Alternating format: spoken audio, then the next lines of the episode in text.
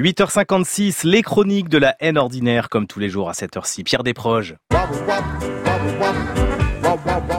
Dans ces métiers péripathétiques du showbiz et des médias, on rencontre beaucoup de monde. Et n'est-ce pas, ça nous interpelle quelque part comme ça, n'est-ce pas? En particulier, cet environnement pléthorique est la porte ouverte à toutes les gaffes. Un soir, on vous présente le couple Sim Marie-France Garot. Le lendemain, on vous fait trinquer avec Sylvia Montfort et Krasuki. Vous croyez voir les mêmes. Voulant bien faire et pour vous rendre aimable, vous demandez à Krasuki si ça fait toujours rigoler quand il se déguise en baronne. Et vous pouvez dire au revoir au piston CGT pour votre nomination à la direction du personnel de la SNCF. La gaffe la plus notoire dans ce domaine avait pour cadre le, le théâtre de l'Odéon, je crois. Lors de la générale d'un vaudeville progressiste avec message à gauche et amant dans le placard, un grand acteur de cinéma s'était trouvé assis auprès d'un fringant quadragénaire dont il était sûr qu'on le lui avait présenté, mais là, mais mais sous. À l'entracte, ébauche de conversation, le comédien branche assez naturellement le blabla sur le spectacle de ce soir. Euh, C'est nul cette pièce, non? Je suis l'auteur, dit l'autre. Ah oui, mais, mais, euh, euh, comment dire, eh, la, la- la vieille qui joue la mère abusive, elle est vraiment tarte. C'est ma mère, monsieur.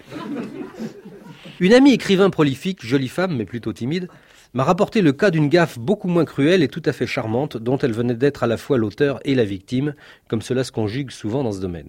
Cette dame et son mari font couramment table ouverte et sortent beaucoup. Un matin, Catherine enfourche son vieux vélomoteur pour aller chez son éditeur.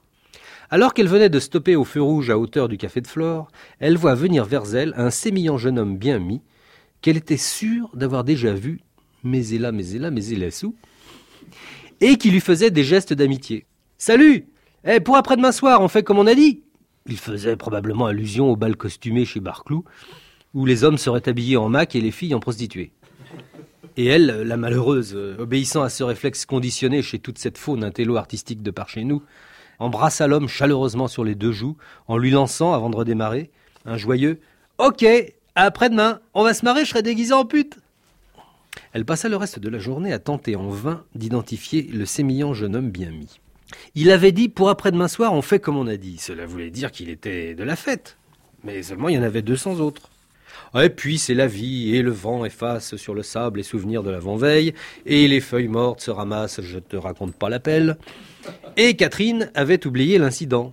Le soir du bal costumé, avant de rentrer se déguiser en étaïr à cow-boy, elle se rappela qu'elle devait passer chez le boucher de la rue de Bussy, à qui elle avait commandé un gigot pour huit personnes. Elle s'en fut donc à la boucherie. Le sémillant jeune homme bien mis était là, sanglé dans un tablier blanc, un couteau rouge à la main. C'était Riton, le nouveau garçon boucher, qui n'était entré en fonction que depuis quelques semaines. Il l'accueillit à bras ouverts. Ah, Madame Catherine Il est prêt, votre mouton Vous serez pas déçus, c'est rien que du bon Il arborait, mine de rien, une ébauche de sourire à la Clark Gable du type euh, Toi et moi, poulette, quand c'est qu'on concrétise ?» Depuis ce jour, Catherine ne cache pas un soudain enthousiasme pour la cuisine végétarienne. Et en ce qui concerne ses élans affectifs, elle n'embrasse plus que sa carrière. Pierre Desproges sur Inter.